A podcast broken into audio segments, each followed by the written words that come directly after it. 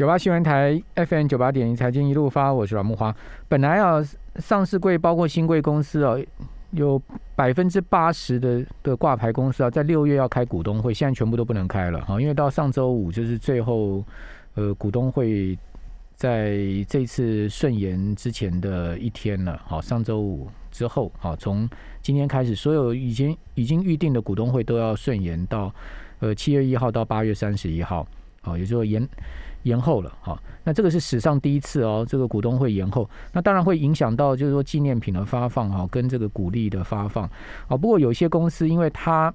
呃有授权，就是说董事会啊可以不经过股东会呢决定股息的部分哈。但如果是股票的话，哦配股的话，那就因为涉及到股本的变动呢，它一定要经过股东会。哦，的这个股东大会哈，但是呢，如果是只有席的部分，哦，只要有授权董事会相关公司章程有授权董事会，可以不经过股东会，所以蛮多公司已经宣布发放股利不不变嘛，哈，包括像大立光啊，像台积电，哦，今天也有，啊，也有像这个环球金、中美金也宣布了，这个原本要发放股息的时程不变，哈。哦，那但是呢，股东会就势必要经过董事会之后呢，再延期了哈，因为这个股东会召开时间、地点都要经过董事会的哈，所以这个是势必要延期。好，那另外呢，电子投票的部分哈，呃，还是依照原定的股东会的时间，好，在股东会举行的前一天的下午两点啊，要要上网公告，哦，到这个呃。相关的网站上去公告哈，基保相关的网站上去公告。那今天是东元原定的股东会嘛？五月二十五号，因为这个父子大战呢，今天要今天会是重新闻的重头戏。但是今天因为股东会延期啊，但是东元的电子投票，我刚刚看到新闻已经有大概二十七趴的票投出来，电子投票今天下午两点的公告。哦，黄茂雄这一帮是胜出哦，哦，就老爸这一帮是呃这个拿到绝对多数的。哦，看起来那个黄玉仁这边要加把劲哈，如果要拿下一些董监席位的话，他要加把劲哈。那另外美光啊，公布最新一季的盈利率很亮眼哦，超越南韩双雄哈。美光还是很厉害哈。美光呢，最新一季的财报显示呢，呃，这个是根据亚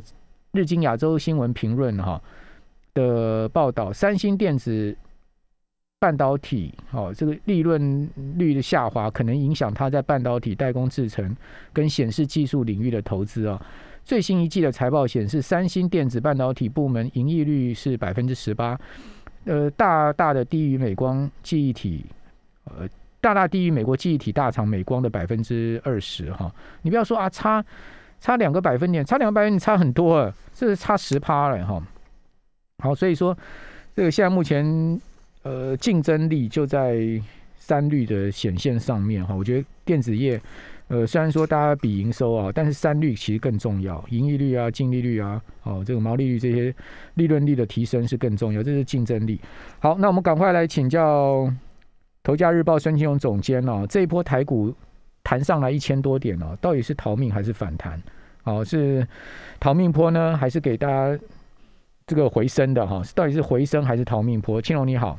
木瓦哥好，各位听众大家好。好，那你觉得你觉得这个是什么样的这个行情？我觉得逃命坡的机会其实是不大啦。其实我从各个面向来看的话，当然台股比较不太容易出现很快时间出现 V 型反转，但是我认为在这过程中，它应该会在这个地方去稍微盘一段时间。那我觉得这个礼拜应该投资人最关心的议题，应该就是台股的多头格局啊，能否校正回归到季线之上？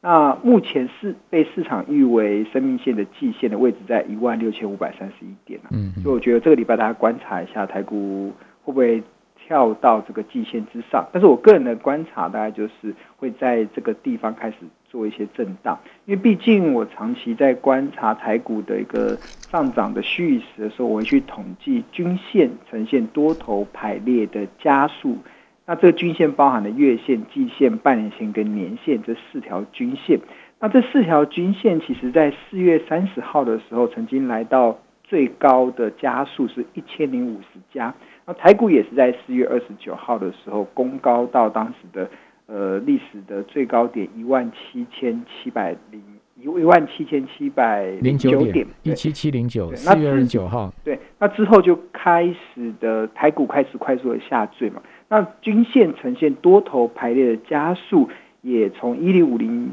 一零五零加下降到隔一周的一零三一加，再下降到隔一周的八九零加，那最新的一个数字是掉到六百四十一家，嗯，所以这个下坠的速度其实很快的过程中，其实也反映台股这一波的一个下跌，确实是盘面的结构确实已经乱掉了。在乱掉的过程中，其实它比较难快速的出现 V 型反转。那我觉得在没有没有那个条件 V 型反转的过程中，应该最大的一个可能，大概就是在这个季线这个位置开始这边进行一个横向的一个整理。那当然，我不认为它是逃命坡。所谓的逃命坡是指说，这个整理完之后再继续再往下探底。那我觉得这往下探底的机会其实是不大啦。其实有几个原因。其实我觉得最重要的，其实我们在看啊，我们在判断，就是很多的时候，像台股这一波，呃，已经强弹了一二七二点，因为在上周五的时候有来到了一六四三一。如果以呃，五月十七号的最低点一万五千一百五十九点来看的话，其实它已经弹升了一一千两百七十二点。对啊，因为包括那天就是五月十二号拉的下影线嘛，其实那天也很关键啊。对，非常的关键。这个这一根的下影线，其实也代表市场愿意在这个地方承接的力道还蛮强。那那天台积电盘中最深的时候跌到五一八，哈五一八 收盘收五六零呢。你看刚单一张台积电就差从盘中最低点到收盘点差了四块四四四十四十二块，四万多块。那因为五月十七号那个算是恐慌性的卖压，嗯那当恐慌性卖压的时候，其实会容易形成所谓多杀多的一个状态。嗯，那大家知道，其实这段时间其实台股它的一个筹码是非常的混乱。这所谓的筹码的混乱，是因为有太多的投资人、太多的散户，其实把台股当赌场，这个每天冲来冲去，然后用一个非常比较投机的交易的方式。其实这个比较投机的交易方式，不只反映在当冲的这个金额的不断的上升上，它也反映在融资的水位上哦。其实像在五四月二十九号的时候，当时的融资的余额，我看一下，融资的余额应该是来到两千八百，呃，两两千七百四十亿。这是在四月二十九号，就是当天台股收在一，诶，最高来到一七七零九的那一天。嗯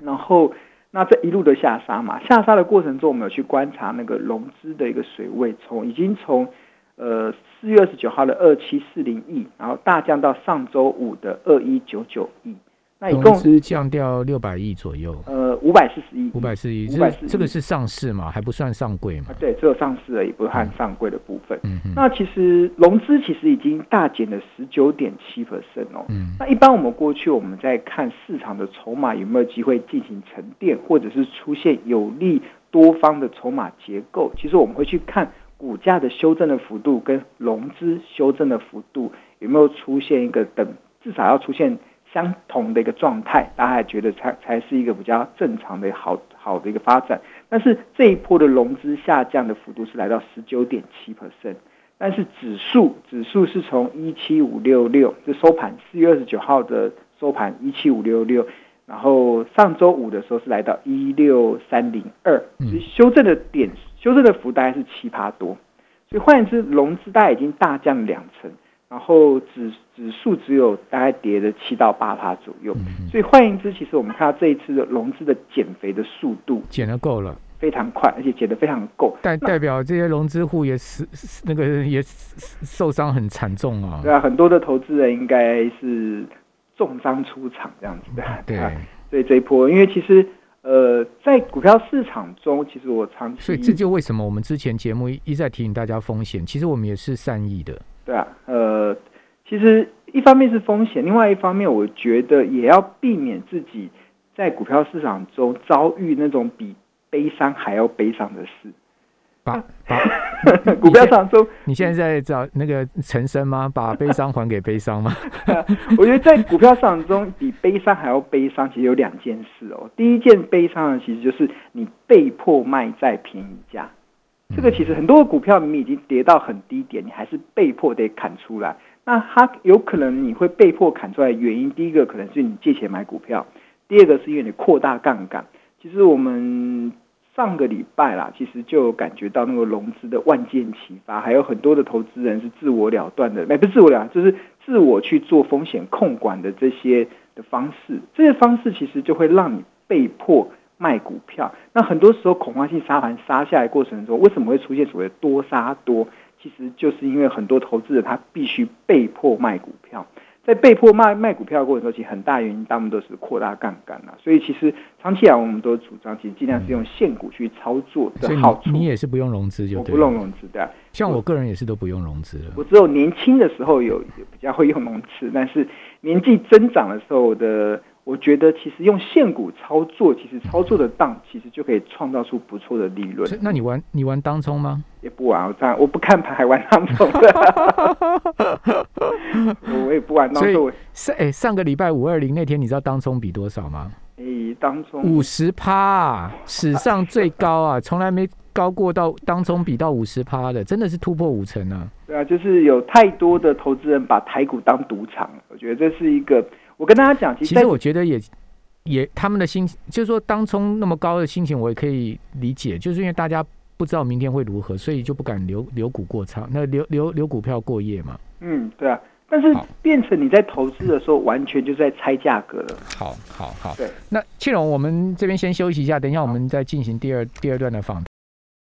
九八新闻台 FM 九八点一财经一路发，我是阮木华，继续请教《投资家日报》孙金忠总监。呃，庆荣，你刚刚讲说有两个悲伤嘛，对不对？比悲伤还要悲伤。对，那一个悲伤，你刚刚讲就是被迫卖在低点嘛。对，那还有一个呢？我首先先讲被迫卖在便宜价或低点啊，其实它有可能会有两个原因，一个其实就是你扩大杠杆，你可能因为维持率不够，被迫得卖股票。那第二个其实就是不是用闲钱在做投资。那这这个确实是在投资上，如果你要比较理性的去看待的话，其实闲钱投资是一个蛮重要的一个原则。那至于闲钱什么样子的钱叫闲钱，其实有个定义，像我自己的定义是，这笔钱在一年内都没有指定的用途，这样子的钱才算是闲钱。你不能把你下个礼拜要帮小孩子交补习班费的钱拿来做投资，那你就有可能遇到。比悲伤还要悲伤，所以妈妈买菜钱变成拿来买股票了哈，对啊，不然的话明天上菜市场就没钱了啊。对啊，所以就是不要尽量避免自己有可能会卖在便宜价这样子的状态。那第二个悲伤其实就是当系统性风险来的时候啊，你会发现有看到很多的股票很便宜，但是你已经没有现金可以捡便宜了。所以第二个悲伤就是看到。台积电已经掉到跳楼大拍卖价格的时候，你已经没有钱可以用了。那台积电到底值多少？是在跳楼大拍卖了？我上我上礼拜帮他试算过嘛，在五三六以下，以现以这一两年的台积电的获利表现，大概五三六以下就是一个非常漂亮的一个跳楼大拍卖的价格。那像红海是在九十九块以下，就是非常便宜的价格。以它今年的获利表现，我们所计算出来的便宜价，所以其实。在股票市场中，你要怎么去避免让自己比悲伤还要悲伤的这这两件事遭遇在身上啊？当然，就是第一个就是要用现股操作嘛，不要去借钱买股票，然后用闲钱投资。然后第二个就是尽量在某些时候要尽量保留大概两到三成的现金。这两到三成的现金是以备不时之需。那你现在持股几成呢？我上礼拜是说八成五嘛，现在还是八成五。哦，所以你还有一成五的现金。对啊，我还没用到。我我平常我的持股大概是七成嘛，那大概三成左右的现金。然后这一波台股大跌的时候，我又动用了一成五的现金进去。嗯对。所以呃，就是希望能够在当系统性风险来的时候，那种恐慌性卖压杀下来的时候，真的很多的好股票。都会掉到非常便宜的价格，所以这个时候，如果你有手上有现金，其实你就可以去创造你日后一个股票资产快速累积上升的一个非常重要的一个契机点。那那反弹是逃命还是回升呢？目前看起来，我觉得这波已经反弹一千两百点了嘛，然后在这个过程中，应该会在这边横向的去整理。那整理的过程中，我之所以认为不会出现逃命坡，就是会往下再破底的原因，是因为。其实我们在看任何的一个呃股市接下来的走势啊，呃什么时候会变逃命坡？其实就是没有基本面展望，就会变成逃命坡，就是股价反弹就要卖，因为它没有任何基本面。现在不是啊，现在基本面不错啊，基本面蛮不错，因为呃，因为呃，首先各基本面的展望，每家公司各有不同啊，所以投资人要自己去逐一的去看你自己手上持股的公司基本面的状况到底。展望，我讲的是基本面展望，不是基本，就是如果是看第一季的获利，哎，第一季台台湾上市会公司的第一季获利是创历史新高，跟去年同期相比是成长一百八十 percent，但是过去的已经过去了。我们要看，因为股价是反映未来三到六个月嘛，所以所谓的基本面展望是不是看第一季，是看它接下来第二季、第三季的展望是不是还是持续的好。那每家公司的展望不一样，所以投资人要自己去做检视。那但是如果讲台湾的基本面展望啊，其实我个人的从各个数据来看，确实到目前为止都还是相对较乐观的，而且是一个蛮不争的一个事实。那谈到了台湾的基本面展望，其实我觉得有一个指标大家可以关注的，其实就是外销订单。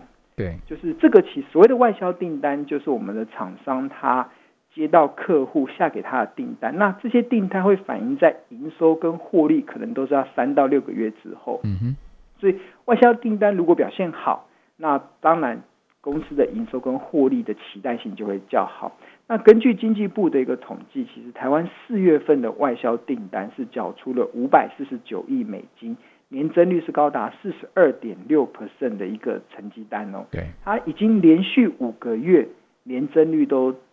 超过二十九点七 percent 以上，所以其实从这个年增率其实都还在持续维持在高档的情况之下，其实我们可以很合理的预估啦，未来三到六个月台湾厂商的业绩展望。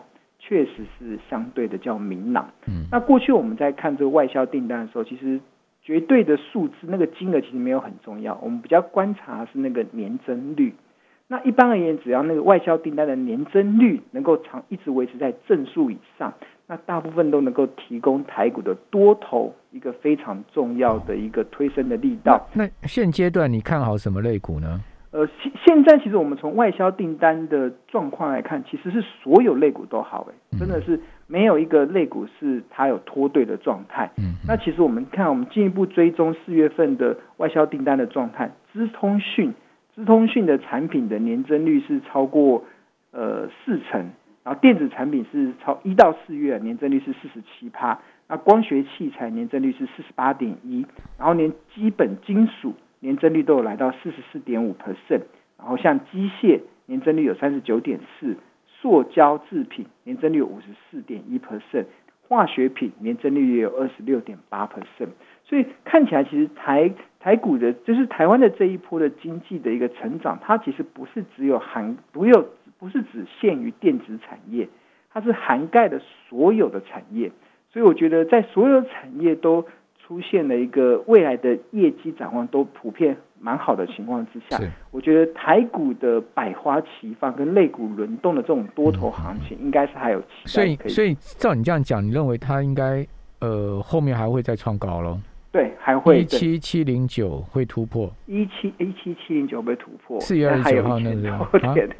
哇塞，今年可能要加把劲了，对啊，长时间一定会突破了。我记得之前我有上过那个。呃，木华哥的节目嘛，那时候在好像赖的那节目中，我说今年的高点可能会在五月份见高之后就会开始。哦，那是过年是那时候过年的时候我们所看的嘛。过年我们录了一集专题嘛。对，那那时候大概高点，大家每呃一波一般一波到底的这种多，大概五六月大概就是一个高点。那这一波的一七七零九已经见高了嘛？但是我还是要强调啊，就是再好的行情也会有赔钱的标的，再坏的。市场也会有赚钱的股票，所以我觉得指数的高低，其实我们只要确认它不会出现大幅崩盘的这个风险。这个大幅崩盘，因为它是出现系统性风险，那不管好公司坏公司都会跌。只要没有确认这个指数有出现系统性风险的状况之下，其实个股的选择其实就还蛮重要。那那个股现在选什么呢？我上礼拜有提到说，其实我我自己一直在这这波跌下来的时候，我还是有继续在加码半导体设备嘛。对。那另外，其实我也有一部分资金其实是放在原物料族群上。哪个哪哪个产业？呃，钢铁吗？呃钢铁对。跟我要，但是我想跟大家分享的，就是所有投资原物料，就有有原物料的族群里面包含了钢铁人嘛，然后还航海哇，今天航海我真的太厉害了，盘中的时候占大大盘的成交比重一度冲高到四十九趴。对啊，然后还有还有像还有蜘蛛人，蜘蛛人也是原原物料族群，什么蜘蛛人？纺织股啊，哦，原来纺织股叫蜘蛛人啊，我我突然前几天想到，可以好像用蜘蛛人来形容它，可能蛮贴切的嗯。嗯嗯因为纺织股今天也是全面性的喷出嘛。那其实所有原原物料股的操作，它都是有相同的逻辑。这个逻辑其实有三个主要的一种动动向。我觉得接下来大家在操作原物料股的时候，你应该要有这样子的策略。第一个，大家比较在意的是这波的多原物料股的这个大多头的行情会不会出现由多翻空的一个变化嘛？那但是我们在看这个由多翻空有没有可能出现变化的时候，其实有有两个指标可以去参考。第一个其实就是看月 K D，月 K D，如果它月 K D 只要还没有出现高档死亡交叉之前，你都可以假设它的多头行情还会持续。像这一波的航运股、钢铁股，很多的股票它涨了这么多，即使经历过这个四月底到五月初的这个这个大修正，他们都还没有出现月 K D 出现死亡交叉，所以我觉得在月 K D 还没出现死亡交叉之前，你都可以假设它的多头的力道还在持续，而且不要预设高点，不要认为什么航运股涨到一百块就不会再涨，或者是钢铁刚呃中钢涨到四五十块就涨不上去，这个都不要预设立场，因为这一次的原物料的行情是建立在联准会跟各国的央行疯狂印钞票所造成的通膨的上升的这个的基础之下，那我觉得这个影响才在这一两年才会开始慢慢的越来越明显，所以我觉得这个大多头不要太明显的去预设高点。那第二个其实就是呃，它下就是他们的产品的报价，如果出现了不涨、反跌甚至反跌的状态，才能去假设那个多头的力道可能已经结束。那目前我们看起来，几乎所有的不管是货柜、货柜的这个报价，像今今天其实就有呃，应该说呃，最像上海航交所，它就有公布最新一期货柜运价的指数，还在涨，还在涨嗯，跟前一周还涨了二点六六趴。嗯嗯那甚至纺织股的很多像上上游的原料，像尼龙密，对这个也从过去一段时间也从每吨一千四百元已经涨到两千一百元，然后现在目前还在持续的走升。嗯所以只要这些，甚至钢钢铁也是一样，钢铁我们看到中钢的报那个报价也在上升，嗯，然后所以只要这些原物料它的下游它的这些呃应该说原物料的价格都还在涨价的过程中，这个多头就还没有结束，对，所以我觉得这两个，一个是从技术指标来看，一个是从那个产品的报价，嗯哼，那像面板也面板也算是景气循环，我看面板的报价也在持续的走。升，不过面板好像感觉市场比较有疑虑，对不对？今年第它的四季，对这个会疑虑比较多一点，啊对啊，，这波面板跌很惨哦，嗯，呃，但最今天两只老虎又发威了嘛，对，但是问题是他们都从三十块跌下来对啊。，所以其实我觉得原物料的族群我是比较偏重于好，哎，谢谢孙庆荣。